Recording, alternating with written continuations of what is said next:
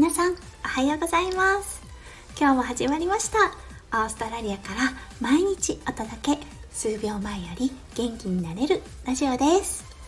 このラジオでは弓嫁が感じたオーストラリア生活嫁ママ目線のハッピーライフの作り方身軽になれる幸せメガネの作り方へえほうふふくすっをリスナーさんとシェアをしてハッピーピーポーを作っていこうというチャンネルです。パーソナリティは私弓嫁です。おはようございます。今日も雨模様のオーストラリアとなっております。木々にとってはね恵みの雨。乾いた大地にね水がどんどん染み込んでいく。ことを想像するとああそっか本当に恵みの雨だなと思います。皆さん昨日はぐっすり休まれましたか？弓嫁はもう本当にぐっすり寝ました。最近ね暑くなったり寒くなったりだったんですが昨日はちょっと寒かったのでお布団がとても気持ちよかったです。はい。それでは今日も元気に配信始めたいと思います。今日のテーマはナースの勘についてお話ししましょうか。ねよく聞きますよね。ナースの第6巻弓嫁も15年目にしてうんやっぱりあるよなっていうこと。ちょっと思ったので是非シェアをさせてください。それでは始めさせていただきます。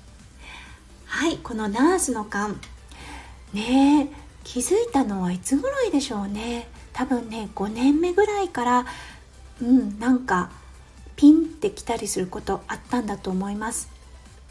一番最初にあったことはあの私の手術担当ではなかったんですが患者さんが待合室にいました。そこで私患者さんをちょっと見た時にあれなんかって思ったんですよね。それでうん普段はね絶対しないんですよ。というのは私の担当ではないですしあんまりいい気分もしないですよね横から。担当じゃないナースが入ってきたら。でもねなんかその時は衝動に駆られるかのようにあのバイタルサインを私機械を持ってきて取り始めたんです。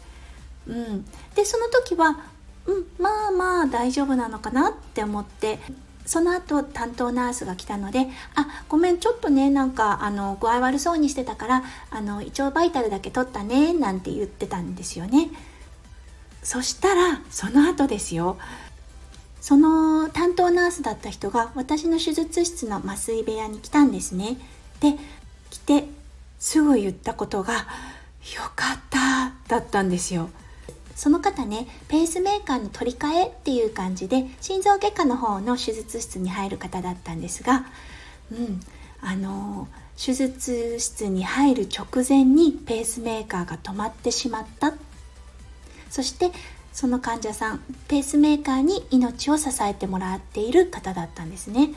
なのでよかったなんか気づいたの？近くで見てたから変化にすぐ気づいてね。おかしいって思ってモニター装着したらもうフラットな状態だったの。助かった。なんか感じてた？って聞かれたんですよね。うん。まあそれがね5年目ぐらい。一番はああるよな。ナースの勘って思った時だったんですね。あとはよくよくあることではないんですが本当にたまになんですけれどもとても健康そうに見える方があれ？なんだろう？なんかね心がそわそわするんですよね。でうんなんだろうなんだろうこの気持ちって思って担当していると急に体調の変化が起こってバタバタと緊急を要するような状況に移ってしまうとかですね。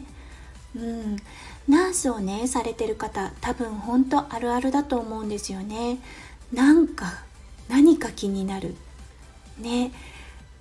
うん、ナースをしていなくても多分ね勘の鋭い方って日常生活で感じることってあると思うんですよね。皆さんはないですか？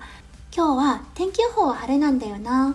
だけどなんか傘を持ってかないといけない気がする。って思って傘をバッグの中に忍ばせておくとその日の午後に雨が降るとかね。うん。今日は予定があってシドニーに行くんだよな。